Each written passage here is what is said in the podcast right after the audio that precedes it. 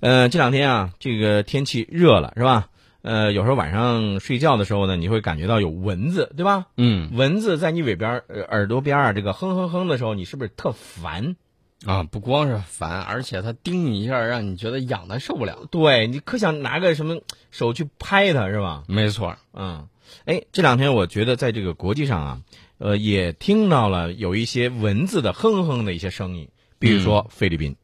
菲律宾呢，在国内挑动反华情绪的同时，把南海问题闹到了这个纽约的联合国总部。嗯呃，在十四号的时候，纽约召开这个联合国海洋公约缔约国大会上，这个菲律宾对我们就横加指责呀。嗯然后这个菲律宾常驻联合国代表在会上说，说中国的这种强硬举动始于二零一二年。嗯大家记得不记得？二零一二年的时候是菲律宾在我们的这个黄岩岛挑事儿，然后呢，我们开始对我们的这种呃维护我们的主权。对，嗯然后进行常态的这种巡逻。嗯然后呢，这个菲律宾就说：“你看，你不从黄岩岛撤出海军力量，这就是你不对。我干嘛要从我自家院子里头撤出去？对呀、而且你还记不记得前一段时间嘛？这个菲律宾呢，还有些人还邀请了一些所谓的一些这个什么媒体坐上他们的船是吧？嗯，啊，这个西方媒体，然后坐着船还专门跑到咱们这儿来去晃荡啊。对。这个我们的常驻联合国副代表王民呢，就做出了反击。他说：“这个联合国海洋公约缔约国大会不是讨论南海问题的场所。首先，你在这儿乱闹，嗯这个地点就不对。但是某个国家啊，他不指明，然后其实就说的是是谁，谁心里头明白。嗯在这个会上呢，就大谈特谈南海问题，企图欺骗国际社会向中国施压，迫使中国在主权和领土问题上妥协退让，那是不可能的。哎，这个王明呢，他就正告这个国家，你们打错了算盘，算错了账。中国维护国家主权、领土完整的意志，那是坚如磐石。无论是在缔约国大会，还是在联合国，即便你们讲一千到一万，你们的图谋永远都不会得逞。其实呢，你发现没有？这个国家呀，它有点像二战时候这个轴心国里头的墨索里尼领导那个，嗯本事不大，声音不小，然后呢，老喜欢去试探大国的这种底底线。而且呢，冲的最靠前。嗯，而且这个部分菲律宾人啊，在美国也在那儿哼哼哼哼哼哼。啊、他跑去搞这种示威。嗯呃，你说说这个国家它能成什么样的气候？其实说白了，这个根源在哪儿呢？嗯根源在于阿基诺他想转移国内的这种经济矛盾。嗯你想一想，二战爆发之前，无论是日本法西斯也好，还是其他这个些法西斯也好，都是要转移国内的这种矛经济矛盾矛盾，对对啊，对，他对转移到外头，走到这种对外扩张的道路上，嗯结果给世界人民带来了灾难。嗯。那菲律宾是不是也想重蹈法西斯的这种覆辙呢？而且最近一段时间，菲律宾的这个小花招啊还不断，你知道吗？菲律宾还专门制作了一个什么这个所谓的这个南海问题的纪录片，然后在他们这个菲律宾国内呢播放啊。啊，他们还跑到这个我们驻菲律宾的大使馆前，还去抗议各种行为、各种行径，让人觉得不耻。但是呢，菲律宾是非常幸运的。为什么这么说呢？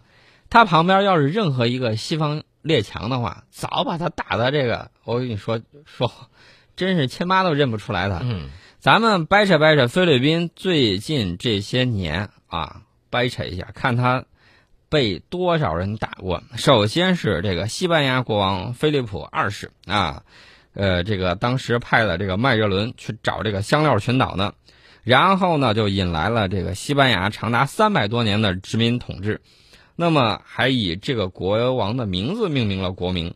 更关键的是，这个由于它临近中国，那么从而具有重要的这种跳板式战略位置。那么菲律宾呢，就一直被西方列强操作着，当这种台前的木偶。就提线木偶一样。嗯对，你比如说二战的时候，日本在偷袭珍珠港几个小时之后，就开始轰炸美军在菲律宾的克拉克空军基地。经过一年的惨烈战役，呃，这个菲律宾沦陷了，那么它就成为日本大东亚共荣圈里头一员了。在东南亚国家里头，菲律宾遭受战争破坏是最严重的，有一百多万菲律宾人死于战火，包括马尼拉在内的城市几乎成了废墟。不仅如此，在战后被美国重新占领的菲律宾啊，也并没有停止杀戮。对，当时呢，这有英勇抵抗日本的这种人民抗日军武装。呃，这个麦克阿瑟呢就觉得这个带枪的老百姓不行，登陆之后马上强令就把他们的武装给解除了，然后把他们的领导人残酷的屠杀。关于这段历史，菲律宾学者自己说了，日本包括美国同样欠菲律宾一个道歉。但是给他道歉了吗？哎，但是呢，大家想一想，菲律宾反而不觉得当年那段惨痛的历史有多么惨痛。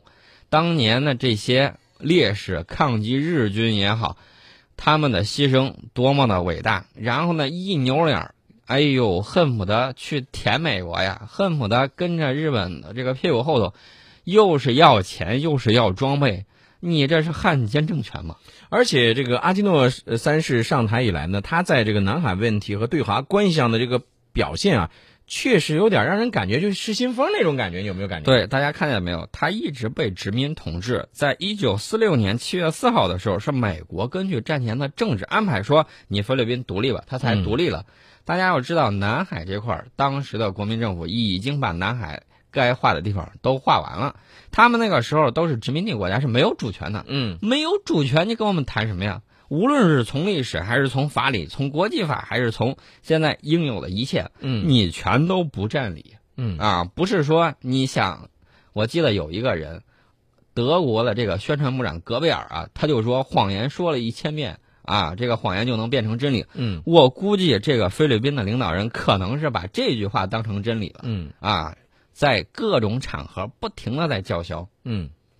哎，呃，我觉得从咱们刚才讲述的这些内容来说啊，其实菲律宾的这个民意，也包括就是说真正的这个热爱菲律宾的这些普通的人民来说，他们不希望会有这么多的一些这个争端，对吧？没但但是这个菲律宾的当政者阿基诺三世，他却一而再、再而三的去挑战大国的底线。而且这个菲律宾的这个领导人呢，我觉得相当的不靠谱。为什么这么说呢？嗯菲律宾人民经过不懈的抗争，美军在一九九二年是撤出了全部的军事基地嗯啊。他之前是把菲律宾变成了国中之国，哎，这居然就逆来顺受，当奴才当出来这个主子的感觉了。嗯但是呢，这个美国需要亚太再平衡的时候，你看见没有？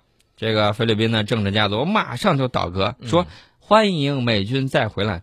美军在那儿不光是把它变成国中之国，嗯呃，关键问题你知道，美国的那个军队那个纪律相当不咋地。嗯美菲律宾和日本一样，同样有大量的这种混血儿，嗯然后呢就撂到哪儿不管了，美国大兵，然后往那儿一撂就走了。嗯你要知道，有远见的政治学家早就认为掠人妻女必然引起仇恨，这是马马基亚维利的这个《君主论》里头都说过的事儿。对啊，菲律宾的领导人全都无视人民的苦难，就这个样子。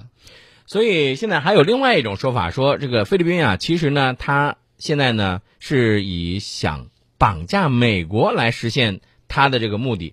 这种做法，其实你不觉得他有点可笑、有点幼稚吗？与虎谋皮，啊、绝对！我跟你说，啊长此以往，国将不啊国。对，呃，好，咱们来继续关注新闻。在上一周啊，咱们说到了咱们中央军委副主席范长龙呢对美国进行了访问，而且与国防部长卡特呢举行了会谈，还分别会见了美国总统国家安全事务助理赖斯以及代理国务卿布林肯、陆军参谋长奥迪尔诺。呃，我们接下来再来说说这个访问美国的这个过程当中还见证了什么？这个呢，有一个框架文本是中美陆军交流与合作对话机制框架文本，哎，把这个给签了。嗯呃，范长龙呢就说，今年九月份的时候，习大大呢要对美国进行国事访问，那么这是年中中美关系发展中的头等大事，我们将与美方共同努力，确保访问取得圆满成功。那么卡特，这卡特就说了，嗯这个美中两军呢关系有很大发展潜力，嗯应该致力于建立可持续务实的军事关系。这个赖斯还记得不记得上周很很多媒体铺天盖地就说、嗯赖斯说了，我就派航母去这个南海，嗯他能把我咋地？他就是这么说的，对吧？？很强硬啊。对，这回赖斯怎么说呢？说美方期待习主席访美，嗯希望双方呢尽早完成空中相遇安全行为准则的磋商嗯啊。还记得那一次我们给他做的这个同滚的事儿吗？嗯进攻性同滚对，啊，把他吓坏了。嗯然后呢，美方在指责俄罗斯的时候，同样说，嗯最近有一个，嗯，这个俄罗斯的苏两七嗯跟这个应该是北约的一个侦察机，嗯，你知道最近距离多少？嗯三米三米。啊，仅仅这就个三米。，这个你不想，咱在这个陆地上哈，比如两个人距离三米，其实也就是两个胳膊那么长，对你吧？开车距离三米，三米感觉都很危险了，是吧更不要说飞机了，飞机在天上高飞。速飞行啊，第一是说明这个飞行员，嗯尤其是我们的飞行员，嗯那水平是相当高的，嗯水平不高做不了这样的动作。嗯另外，俄罗斯水平员水平也很高，而不是美国指责的什么这个不专业什么不专业就撞上去了。嗯而且呢，军事上就这种啊、逼近、嗯向外侧挤压，嗯这是一种常用的驱逐嗯，对方战斗机或者说他的这个飞机的一种常用的方式。嗯习惯了就好。对所以说呢，这个赖斯就说了，这个我们还是好好谈一谈这个空中相遇安全行为准则吧，啊我们得好好磋商，关起门来好好商量。嗯，这个布林肯就说了。一个稳定实质性的两军关系，对于美中两国发展可持续性、建设性的双边关系至关重要。嗯都知道重要了，在南海问题上你还在那儿干嘛呢？这个范长龙呢就敦促美方继续秉持不选边站队的立场，减少在南海地区的海空军事活动，客观公正的看待和处理问题，不要做这种损害两国两军关系和地区和平稳定的事情。那么你知道美方怎么说？嗯美方说这个南海问题呢不是美中之间的问题，美方呢对南海主权争议不持立场，希望有关各方通过谈判协商以和平方式解决问题。这个时候我不知道这个赖斯听到这个话之后会作何感想啊？呃呃，你觉不觉得赖斯会觉得，哎呦，这耳光有点响？呃，这个我觉得不算是耳光。之前呢，各自发出各自强硬的声音，嗯一个是秀肌肉，我们的五十四我说过了、嗯是吧？一个是秀肌肉，另外一个呢就是互相这种喊话。其实呢，两个大国之间很少有直接的这种竞争。对，呃，就是面对面的这种，嗯这种呢容易误判，容易导致局势的紧张。嗯所以说呢，两个大国最重要的事情是发展经济，嗯而不是在美国根本跟南海都不沾边儿的这些国家、嗯在这儿说南海的事儿，操的心太宽了。对，其实呃，中央军委副主席范长龙在访问美国的时候，有对这个美国的国防部长卡特说了这样一句话：“这个望远能知风浪小，凌空始觉海波平。”其实刚才咱们说到这个南海问题，应该说它只是中美关系中的一个插曲。美中双方，尤其是美国，你应该登高望远啊。嗯，咱们中华民族自古以来讲究的就是修睦、崇礼、重义的民族，对吧？？嗯然后呢，在维护自身正当权益和处理对外事务的时候，哎，我们始终是对这种公理还有历史事实的这种尊重。嗯那么，我们对南海的主权和相关权利主张，这个是长期以来这种在历史过程中逐步形成的。啊，就刚才我说的，有充分的历史和嗯法理依嗯据，嗯。自古以来就是我们的地方。对，其实我们刚才说到的这些，呃，我觉得宋老师，呃，说一句啊，呃，不管是菲律宾也好，包括美国也好，你在这个某些问题上，你一定要往远处看。我给大家举一个例子，嗯啊、比如说你生病了，然后呢被一群壮汉正在打劫，这个时候呢，你邻居跑到你家前院儿说：“哎，这块儿我占了。”嗯你这边说：“不行啊，这是我的地方。”但是你身体太弱，正在被被人殴打，你过不去，他就站住了。等到你练会了绝世武功，然后呢，你身体倍儿棒，强盗们都吓跑了，强盗们都被打跑了。然后你邻居说：“哎，这我站了好久了，你是不是那个什么啊？嗯这还是我的，那是不可能的事情。嗯。我们家的祖宅，你赶紧哪儿远走哪儿去。”